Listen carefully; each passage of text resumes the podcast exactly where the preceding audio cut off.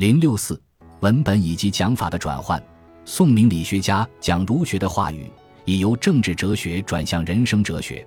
他们不能完全沿用经学的文本，必须选编一套适合讲人生哲学的文本。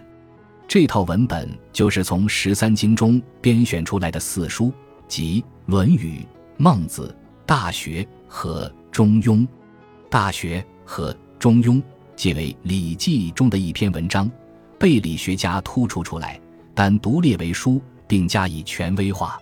《大学》被说成是曾参所作。称之为初学入德之门，《中庸》被说成是孔子的孙子子思所作，视之为讲儒家本体论的范本。四书与五经虽然都属于儒家经典，但由于编纂方式不同，体现出编纂者不同的意向。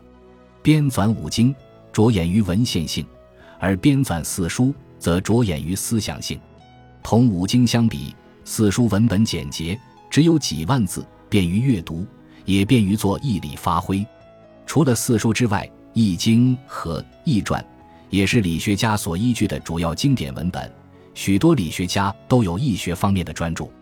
尽管理学家总是标榜带圣贤立言，其实他们已经改变了关于儒家经典的讲法。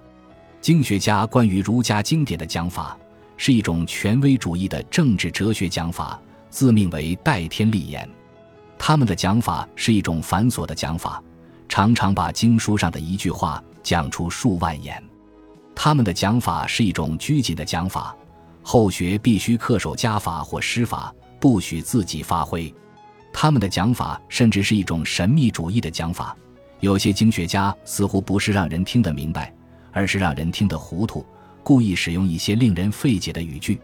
对于儒家经典文本，他们往往只做引证。并不做论证，只做章句上的训诂，并不做义理上的诠释。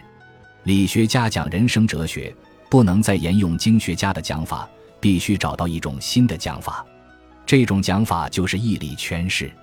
对于儒家经典，理学家不再拘泥于章句，而是演绎其中的义理，重新建构儒学思想体系。例如，对于义，经学家特别重视象数，而理学家则只重视义理。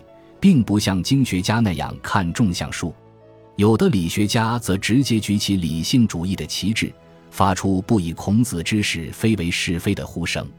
总的来看，理学家已经放弃了权威主义，转向了理性主义。